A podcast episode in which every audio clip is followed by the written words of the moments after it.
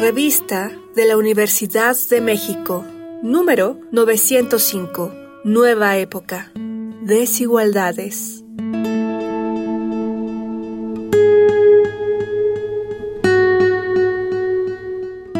Bienvenidos al suplemento radiofónico de la revista de la Universidad de México. Yo soy Elvira Lisiaga y este mes estamos hablando sobre desigualdad.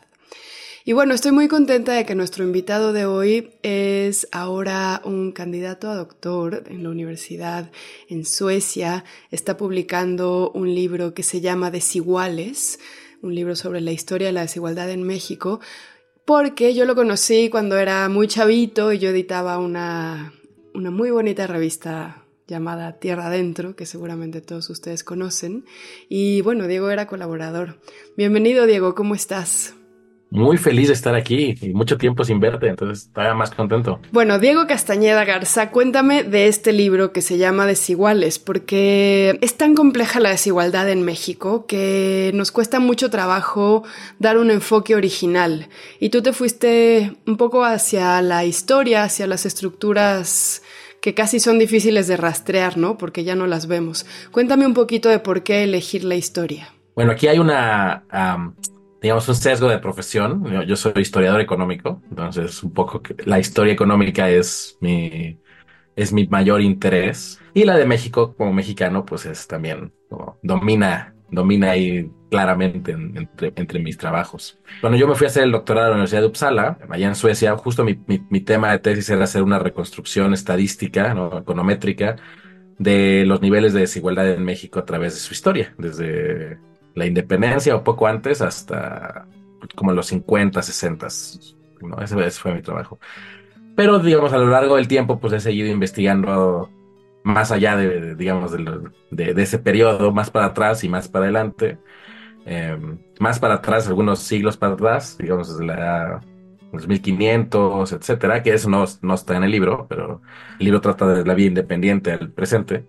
Em, pero digamos, ese tema siempre ha sido un tema de los que, con los que he tenido interés. Em, digamos, después de, haber tenido una como muy buena racha académica en la que varios de mis trabajos de, estas reconstrucciones estadísticas eh, fueron publicados en revistas especializadas, cosas así, pues se me ocurrió la idea como que podía hacer algo más de divulgación mantenerlo suficientemente serio para que los datos están ahí, las cosas están ahí y el público que sea más especialista o que le interese mucho eso puedan meterse al tema y pueda ir hacia las fuentes y leer las cosas que le interesen, pero también para que el público en general pues pudiera adentrarse a ese tema y conocer como qué ha pasado. Es un tema muy moderno, pero al mismo tiempo es un tema muy antiguo. Y un poco conocer eso, conocer esa evolución, en mi opinión, nos permite darnos cuenta de que pues las sociedades cambian, ¿no? Que podemos cambiar estas cosas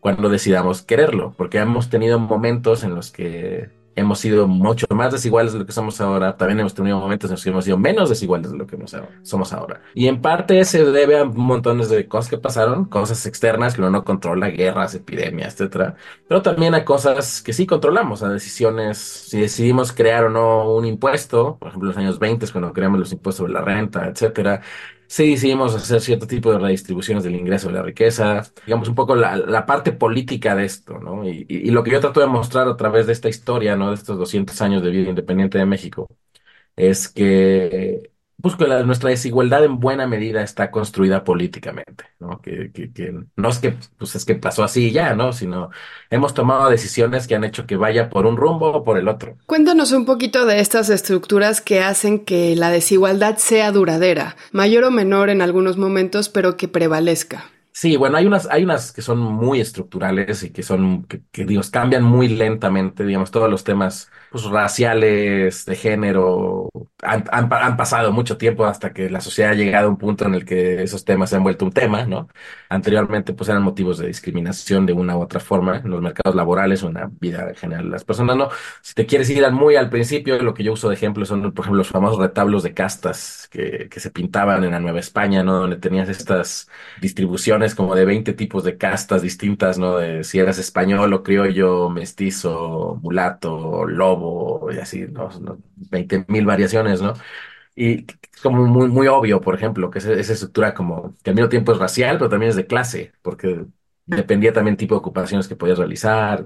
Fueron estructuras que fueron construyendo poco a poco y que, quedando en la ley, digamos. No es como que un día dijeron esto es así, ya queda en piedra, sino fue evolucionando poco a poco como fue evolucionando las ideas sobre los derechos de las personas, etcétera, ¿no? Entonces, e- eventualmente construimos una, una sociedad estamental, donde el estatus eh, que, que tienes está completamente en función de tu posición económica o de tu posición, de si eres de España o no eres de España, si eres eh, color de tu piel, etcétera, ¿no? Eso. Y eso pues está construido. Eso es difícil de combatir. Eso es una cosa que se vuelve como se enquista en el tiempo y que crea ciertos patrones culturales y que crea ciertos patrones de segregación que solo ahora los, los vemos como problemas y los problematizamos y tratamos de pensar cómo resolverlos. Pero digamos, eso está ahí y lo arrastras. ¿no? Es como una herencia muy del pasado. Pero también hay otros tantos. Por ejemplo, digamos, el- la, captura del Estado en general. Digamos, el que hay intereses privados que capturan las instituciones públicas y las usan para extraer recursos para su beneficio. Eso es algo muy común, digamos, eso es algo que pasa muy en México hoy, ¿no? Decimos corrupción hoy en día, pero en otras épocas era los militares, por ejemplo, que capturaban el 80% del presupuesto del México independiente, ¿no? Y de pronto te encuentras que los, las fortunas más grandes del México de esa época todos son generales que tenían haciendas pulqueras, curiosamente todos tenían haciendas pulqueras en concreto. Cosas de ese tipo, digamos que, que han ido cambiando con el tiempo y a, y a veces han sido, han sido cambios muy, muy graduales que, y no han vuelto a reaparecer esas cosas. Y a veces han sido cambios por momentáneos y de pronto reaparecen en una, una forma un poco distinta, ¿no? Y lo que tenemos es una, como una evolución de la desigualdad en la que hay como fluctuación hacia arriba y hacia abajo, pero, pero siempre un poco regresando a, a un nivel bastante estable, ¿no? Muy alto y estable. Y eso es, a mí en lo personal me parece como muy especial el caso mexicano y también es muy preocupante si lo piensas, no como Claro. académicamente, sino como... Socialmente. Claro, o sea que las estructuras que procuran y casi te diría garantizan la desigualdad siempre han estado ahí, solo que se fueron nombrando, pero no por nombrarse, se fueron resolviendo o se fue contrarrestando la desigualdad, ¿no? Antes de que se nos acabe el programa, me gustaría que hablaras un poquito de estas causas o factores que permiten que la desigualdad se aminore. Bueno, hay muchas, pero en el caso concreto mexicano, yo creo que tenemos, por un lado, el, digamos, hay mecanismos, yo, yo les llamo como mecanismos benignos y malignos de igualación, digamos, ¿no? Tú no quieres tener que pasar por una guerra para ser más igual. Evidentemente es no lo que quisiéramos. Pero un poco es lo que pasó, por ejemplo, si con, eh, la guerra México-Estados Unidos y en las guerras de reforma. Toda la guerra civil, la guerra de reforma y la, y la intervención francesa, tenemos mucha destrucción de riqueza y de capital, tenemos grandes redistribuciones de riqueza, ¿no? La ley de manos muertas con la Constitución de 1857, etcétera, que redistribuyen una enorme cantidad de riqueza en distintas formas y cambian la distribución de, la riqueza y, y de- y de- y del ingreso.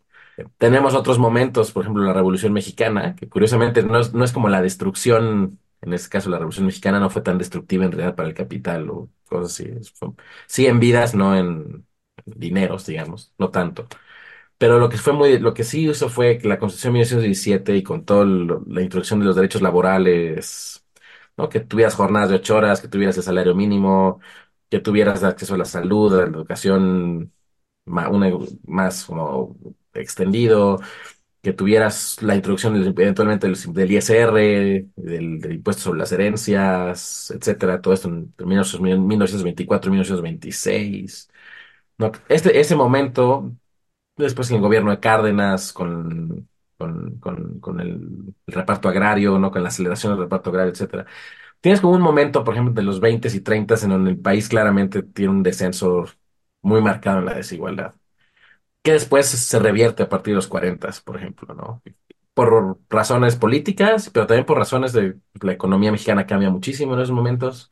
Es una economía fundamentalmente agraria, donde el valor de la tierra era más importante y donde una política como el reparto agrario pues iba a tener efectos importantes en la distribución a más industrial, ¿no? En donde de pronto pierde valor el campo, digamos, como, como proporción del- de la economía, y más bien es, es esta, esta modernización de la economía que genera empleos mejor pagados en el sector moderno de la economía versus empleos de menor ingreso que se siguen quedando en el campo y generan migraciones gigantes de las ciudades. los mercados laborales que no pueden absorber esas migraciones, entonces tienen muchísima pobreza urbana, etcétera, que terminan revirtiendo ese proceso como de igualación de los años 20 y 30 y terminan produciendo un nivel de desigualdad mucho más alto, ¿no? Em, y después, digamos, más, más, todavía no en nuestras épocas, pero ya más moderno, digamos, en los 50, 60, 70, tienes una, una cosa muy curiosa, a mí me parece, que es eh, algo que, le llaman una distribución mesocrática, que es esta idea de que el gobierno tenía, tenía sí tenía un espíritu redistributivo, digamos, el, el, PRI de esa época, el, el prismo clásico del, del, nacional, del, del nacionalismo revolucionario, pero era muy concentrado hacia la clase media, no, hacia, no necesariamente hacia los más pobres. Entonces tenía una distribución que afectaba mucho, que digamos que que beneficiaba mucho a la, formación de clases medias y en, y, en menor medida a, la parte, a las partes más ricas de la sociedad, pero que no atendía los, eh, como de forma apropiada a las partes más bajas de la distribución. Entonces, tienes unas pequeñas disminuciones de la desigualdad en la medida en que la parte media y la alta se cierran sus brechas, pero tienes unos incrementos en la medida en que la parte baja y la media extienden sus brechas, ¿no? Y, y después ya vienen los pues, la modernidad, digamos, nuestra, nuestra época, lo más contemporáneo, en la que hemos visto claramente eh, pues, incrementos importantes en temas de desigualdad desde los 80 en adelante por pues, los cambios en la economía, el crecimiento de la informalidad brutalmente, las crisis económicas de los 80 y 90 que tienen un efecto brutal eh, para la mayoría de las familias en México, ¿no? Y, solo recientemente, digamos, en los últimos, del 2010 para acá, pues hemos visto más o menos una tendencia pues, relativamente estable de reducción de desigualdad, muy lenta, pero pues, ocurriendo, ¿no? Se nos acabó el tiempo y me da mucha pena porque me gustaría también preguntarte por cómo los negocios informales y el crimen organizado juega un papel importante en este fenómeno tan devastador en México. Pero bueno, muchas gracias Diego por estar aquí Querido auditorio, él es Diego Castañeda Garza, su libro se llama Desiguales, una historia de la desigualdad en México. Está editado por Debate. Me imagino que estarás presentándolo en estos días en la ciudad. El 29 de febrero va a haber una presentación en el Colegio de México. Es la que tengo entendida va a ser la primera, no todavía no, sé si va a haber unas anteriores, pero sí, claro que sí se va a estar presentando. ¿Cuáles son tus redes sociales, Diego? Mi X todavía no me acostumbro a decirle X esa cosa. en todas mis redes estoy igual, es arroba Diego Castaneda. Pues buenísimo, muchas gracias Diego. No, a ti. Hemos llegado al final del programa. Si quieren leer más sobre desigualdad, les recomendamos, desde luego, comprar nuestro ejemplar o consultar de manera gratuita en www.revistadelauniversidad.mx. Recuerden que pueden suscribirse enviando un mail a suscripciones arroba revista y que encuentran nuestra revista en librerías de la UNAM, Educal y otras independientes. En redes sociales nos encuentran como arroba revista-unam.